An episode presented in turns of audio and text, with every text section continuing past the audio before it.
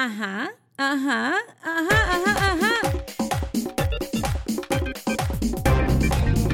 Yo quisiera saber qué le hace pensar a algún ser humano que a mí me hace falta operarme el estómago o que yo me tengo que operar el estómago porque ahora se puso en tendencia. Vengo saliendo de todas esas cosas que pasan por mi mente por haberme puesto implantes a los 22 años y hoy día, cuando estoy a punto de tomar una decisión importante de quitarme los implantes o de ponerme los más chicos, me van a preguntar que si yo me quiero operar el estómago. Ustedes no entienden. Esto parece como que si fuera piñata, mi amor. A mí me han ofrecido operarme el estómago en la puerta de mi casa por WhatsApp.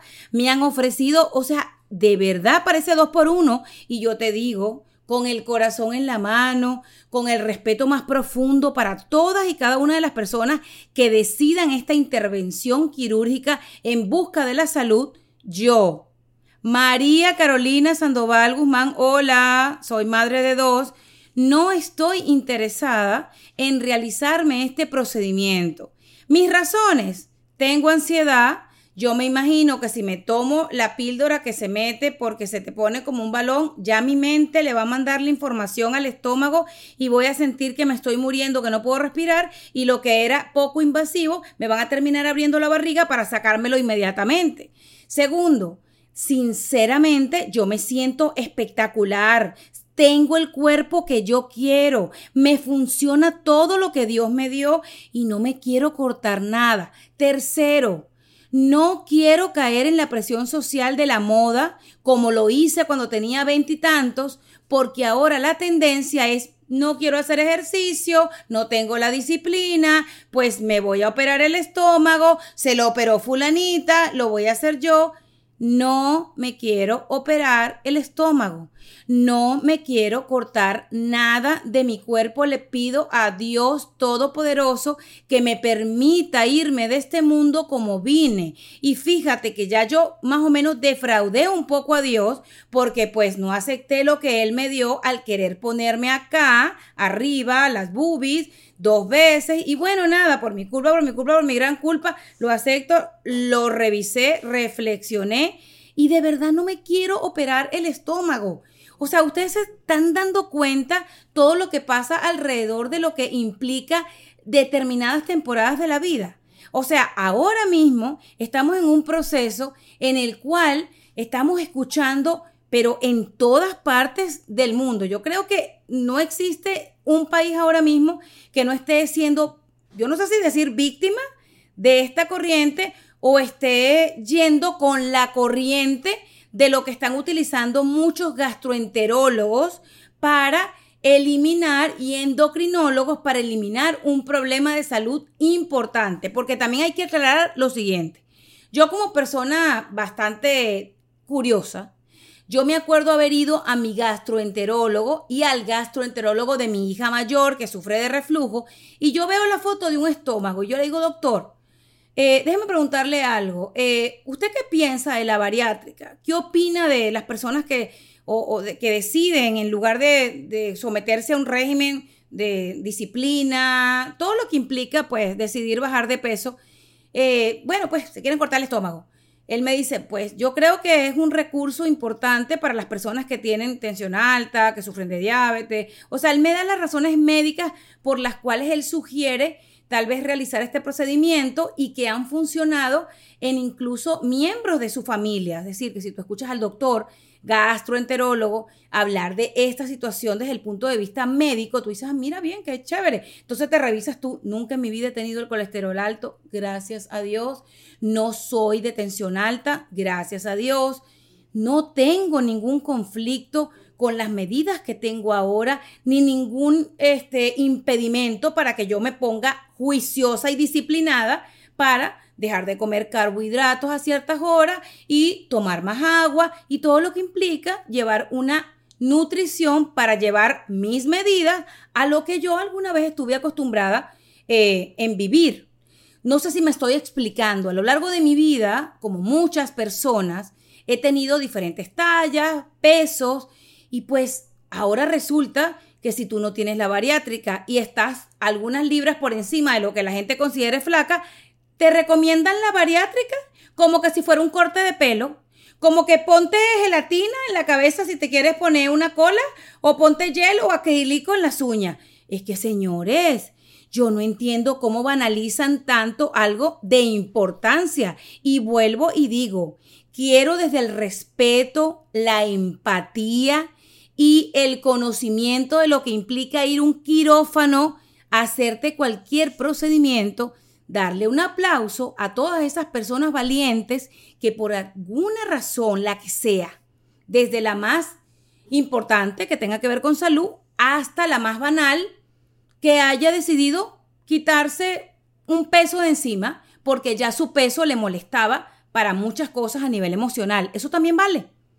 Pero yo no pertenezco a ninguno de esos dos grupos. Yo pertenezco a un grupo de personas que no somos de pronto, si eso es ser valiente, tan valientes para dejar unas cuantas libras en un quirófano. Y fíjate una cosa, te ofrecen rebajar 30 eh, libras de un solo trancazo. Yo, sinceramente, cuando yo estoy hablando con mi hija María Victoria, chiquita, y escucho a mi mamá y a mi esposo, no, cómete la comida, y yo pienso, ay Dios mío, y pensar que antes a uno le decían cómete la comida como le dicen a mi hija, y ahora tal vez te dicen, y tú vas a comerte eso a las 7 de la noche. Y yo, ay, bendito Dios. Bueno, no sé, no sé, no quiero, este, vuelvo y realizo la frase mágica, no quiero pertenecer a los seres humanos que hacen juicios de valor por las acciones que otros realicen. Pero sí me preocupa estar en el punto de mi vida que la gente asuma que yo, como yo soy curvilínea, yo soy eh, trozudita, tengo mis piernas, bendito Dios, mis muslos, toda la vida los he tenido, de acuerdo al peso que tenga, este, me ves más voluptuosa, más saludable, como me decía mi santo padre, este, pero ¿qué te hace pensar a ti? Y los quiero invitar aquí en Cuéntamelo Todo, a todas las personas que habitualmente me escuchan los martes cuando salen mis episodios más recientes o me están conociendo hoy. ¿Qué lleva a una persona a decirle a otra, eh, ven para operarte el estómago, sin saber y sin tener conocimiento cuáles son las cosas que a esa persona le importan? No, no sé, no sé, me, me siguen, yo espero que sí porque vuelvo y lo digo, yo fui la niña que no tenía boobies, senos, busto, que parecía que no tenía nada por delante y que decidió por aquello que se puso de moda en los años noventa y tantos, este, operarse los senos y ponerse implantes, porque resulta que es que si tú no tenías implante, tú no estabas in, tú no estabas dentro de un grupo o a la moda. O sea, ahora en esta edad preguntarle a alguien, eh, ¿en qué año te pusiste tú los implantes? ¿Y tú? Ay, no, ya yo me lo quité. Ay, yo me los voy a volver a poner. Ay, o sea, yo no quiero pertenecer dentro de cinco años a la gente. Ay, sí, yo fui la que en el 2022 me operé el estómago porque resulta que se puso en tendencia. O sea, yo he escuchado de casos de personas eh, que son flacas y para seguir siendo flacas se operan el estómago para no comer. O sea, yo quisiera que todo eso pase de manera voluntaria desde mi cerebro hasta abajo y que mi cuerpo lo reciba. Yo no quiero, yo me rehuso. O sea, es una decisión personal. Así como a usted le gusta de pronto bailar y a otra persona no le gusta bailar, yo me quiero quedar así tranquilita como estoy. No tendré mi cintura de los 15 años, ni tendré las caderas de cuando tenía 22. Pero para mí eso no es un problema. Y yo entiendo que si para uno eso no es un problema, para los demás tampoco debería ser. Me explico, incluso les voy a confesar algo, ¿no? Cuando uno tiene un cierto grupo de, personas que te siguen, vamos a hablar en números, miles, millones de personas, uno se convierte como en un role model de lo que sea. De body positivity, que lo llaman ahora, aceptación, que también si se ponen a analizar aceptación, o sea, aceptar tu cuerpo.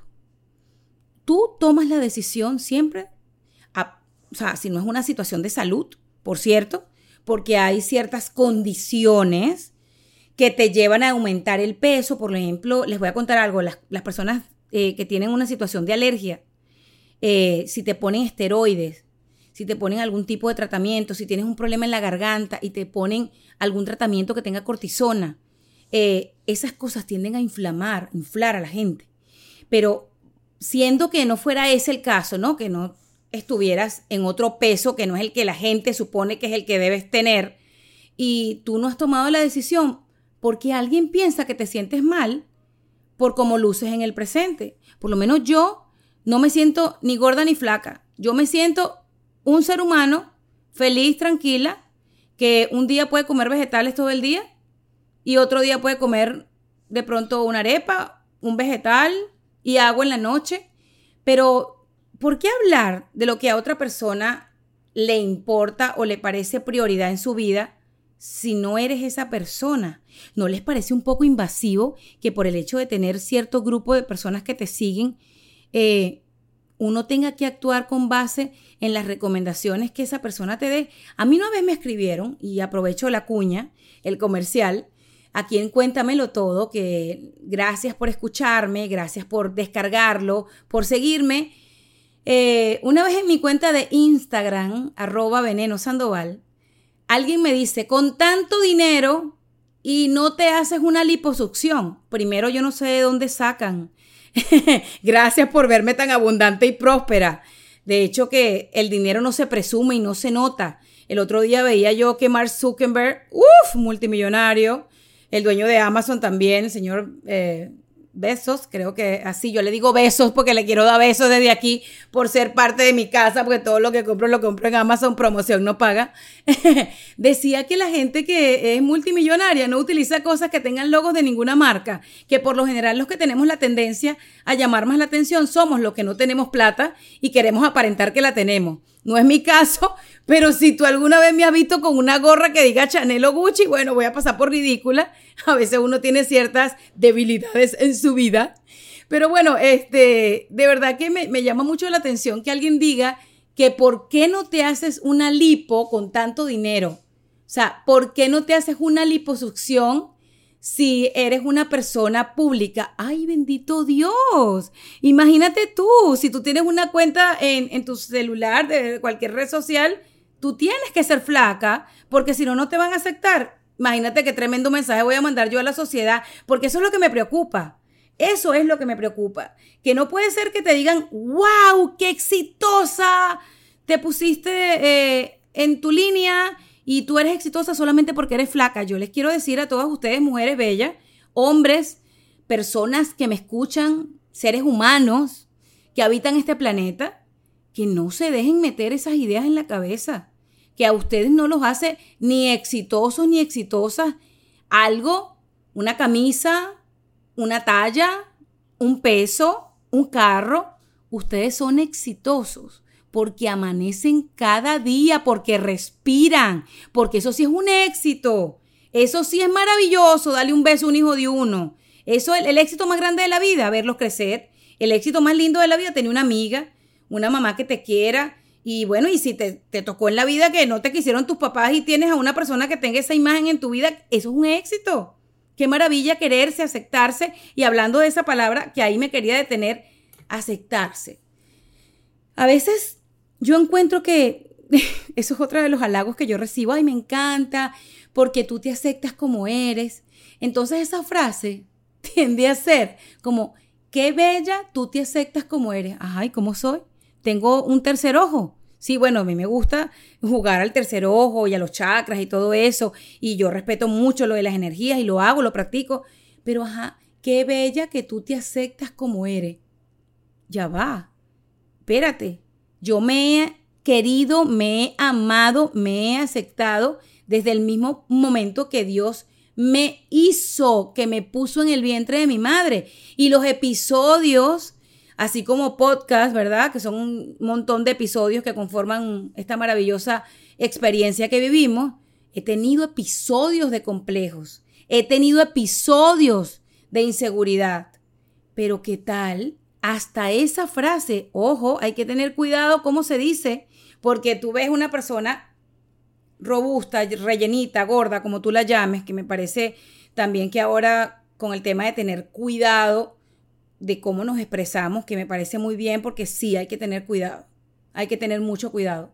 No todo el mundo se tiene que tomar las cosas dentro de tu sabiduría, ni todo el mundo debe poseer el desarrollo emocional que tú tienes, esa evolución que te dio Dios. Dios mío, ojalá que todos pudiéramos tenerlo desde que tenemos 18 años. A veces esa palabra los 18 años afecta.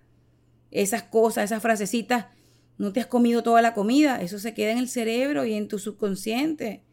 Eh, no sé si leyeron 50 sombras de Grey, el protagonista, y me encanta desviarme de esta manera porque todo lo que tiene que ver lo traigo a la mesa. El protagonista, Christian Grey, en las invitaciones que le hacía Anastasia Steele, eh, siempre se preocupaba porque ella se comiera toda la comida. Era como raro, ¿no? Uno decía, ¿será un fetiche? No, no era un fetiche. Es que él fue un niño que abandonaron, que adoptaron y que para él la comida era una bendición. Entonces, él no podía ver que alguien no aprovechara, no disfrutara de alimentarse.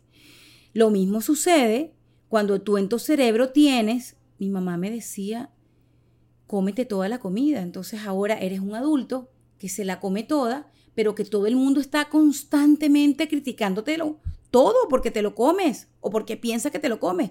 Yo, por ejemplo, las personas que están llegando por primera vez hoy, yo soy conocida en mis redes sociales, particularmente en Instagram, por hacer el almuerzo con Caro.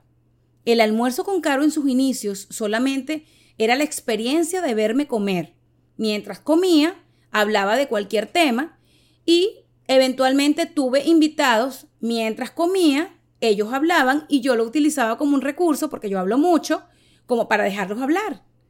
Era una crítica constante, que por qué comes cuando estás entrevistando, que por qué comes cuando hablas, que te vas a atragantar, que no puede ser que comas taco, que por qué no comes arepa, que te gusta más la comida de España, que te gusta más la comida de tu país. O sea, yo no la pegaba comiendo. Si comía o no comía, siempre era un problema. Cuando comía ensalada era porque comía ensalada. Cuando comía algo que fuera un carbohidrato, bueno, o todo era carbohidrato porque a veces comía papitas, arroz y la única proteína era el pollo. Ah, no, todos los nutricionistas de las redes sociales, pues todo el mundo se convierte en nutricionista y con todo respetico, tenían algo que decir. Entonces, vuelvo y digo, es un problema tener un juicio de valor en un tema tan importante. Primero hay gente que no tiene que comer y la comida es sagrada. En segundo lugar, hay gente que no puede comer como desearía porque tiene muchos problemas de salud. La gente que es diabética y se convierte en diabética después de cierta edad en su vida, lo vi con mi papá, es, es una situación complicada porque aprender a comer otra vez con base en tu salud, la mente te traiciona. A veces les gusta mucho el dulce, el pan se convierte en azúcares, o sea, todas las cosas que uno termina aprendiendo de retruque cuando eres familiar de un diabético. En mi familia particularmente hay mucha gente con diabetes por ambas partes, papá y mamá, ¿no? Eh, por esas cosas es que tal vez uno debe cuidarse la comida y yo en lo personal siempre estoy haciendo medicina preventiva, les recomiendo siempre eso, estar al tanto de sus valores a través de sus exámenes de sangre y eso va a ser una gran referencia. Hay gente que tiene un peso de los que llaman ideales y tienen el colesterol alto. Hay gente que está anémica y ustedes se, reirán de mí. Yo, que no soy eh, esquelética, ni tampoco me siento como a veces lo describen a uno, me han encontrado a veces en la raya de la anemia porque de pronto no comes lo necesario, no comes los nutrientes. Y yo respeto mucho a, la gente que come vegan, a la gente que decidió una dieta balanceada, como los abuelos de uno que tenían 87 años y todavía estaban corriendo y comían carne, pollo, huevo, eh, lechuga, espinaca, comían de todo. En esa alimentación no faltaba nada, eso estaba completico. Esa pirámide que nos enseñaron en primer grado, eso estaba en ese cuerpo y esa gente vivía, uff, hasta que se secara ese cuerpo. Más bien, bueno, yo creo que Dios le decía, oye, me ya has usado este cuerpo mucho, vamos a descansar un rato. Eh, pero bueno, nada, yo quería echar este cuento con ustedes porque, insisto, gracias a todas las personas maravillosas que saben que los creadores de contenido, los influencers, somos muy buenos para hacer llegar el mensaje desde cualquier ángulo que elija la persona, el humor, la salud, la información, lo que sea, para dar a conocer sus productos. Pero para mí la bariátrica no es como comprar un mueble. Para mí la bariátrica no es como ir a comprarle a mi hija un nuevo juguete. Discúlpenme si no formo parte de la corriente de ahora quiero decirles que admiro muchísimo a la gente que ha decidido cambiar su vida y que eso les va a hacer sentir mejor. Pero para mí no es un recurso. Si yo algún día vuelvo a pesar lo que pesaba cuando tenía 18, incluso cuando tenía 28, yo les cuento cómo fue el proceso. Pero por ahora no he decidido hacerme nada que vaya a cortar mi estómago ni que me vaya a hacer sentir mal, porque lo hice en función de lo que otra persona quería por mí. Y tal vez este es el mensaje con este ejemplo de lo que está ocurriendo ahora mismo con las bariátricas, con el balón, con ta, ta, ta, que hay múltiples cosas. El otro día estaba hablando con un amigo que se hizo esto en el año 2012 y me explicaba en qué consistió su proceso y lo que todavía años más tarde, 10 años más tarde, vive cuando se come cierto pedacito de, de algo que está por encima de lo que debe comer. No estoy hablando de nadie, no acepto que alguien piense que este episodio de Cuéntamelo Todo va dirigido a alguna celebridad que ustedes se hayan enterado o se haya dicho que se han operado y han recurrido a esto. Mis respetos, me encanta cuando la gente hace cosas para ser más feliz. No estoy hablando de nadie, la bariátrica existe desde hace años. Esto no lo inventaron hace dos años ni hace cinco meses. Eso es lo que les quiero decir. Las cosas van evolucionando. Les voy a dejar este pequeño cuento, una triste anécdota que forma parte de mi vida. Me voy a reservar el nombre. La hermana de una persona que quiero muchísimo, hace muchos años, murió luego de haberse cortado más del 70% de su estómago. Le dio una infección generalizada y falleció fuera de los Estados Unidos porque fue a otro lugar a operarse donde estaba estudiando en ese momento. Y yo viví con esta persona a la que yo quiero mucho el adiós de su hermana porque su hermana quería recibir el título de medicina flaca y resulta que no lo recibió. Sin juicios de valor y con una oración y con este sentimiento que siempre me, acompañará al recordar este episodio, abrazo a todas las personas que hoy día están tomando esta decisión. Es verdad que las cirugías evolucionan, es verdad que existen grandes médicos llenos de empatía y de sabiduría, pero yo no le deseo a nadie lo que vivió esta persona porque incluso en la vida familiar de él pasó que su mami no pudo superar el fallecimiento de su hija y años más tarde murió la madre de, de esta persona. Entonces, yo no sé si poner en una balanza más lo que la gente quiere de mí y esa vocecita que escuchan al fondo es mi hija y me alegra mucho que, que, puedan entender por dónde va mi vida y qué me hace feliz. Y vuelvo a la balanza.